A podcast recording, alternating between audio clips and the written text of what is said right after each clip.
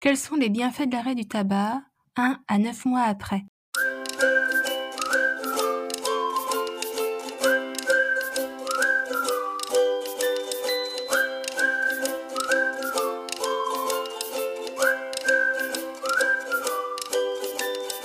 Bonjour, bienvenue sur ma vie sereine sans tabac, le podcast pour les futurs non-fumeurs non-fumeuses qui veulent en découdre définitivement avec dame nicotine pour se construire leur vie de rêve, sereine sans tabac. Une vie pleine de succès, de liberté, de nouvelles possibilités, grâce à toutes les opportunités qu'une vie sans tabac peut offrir.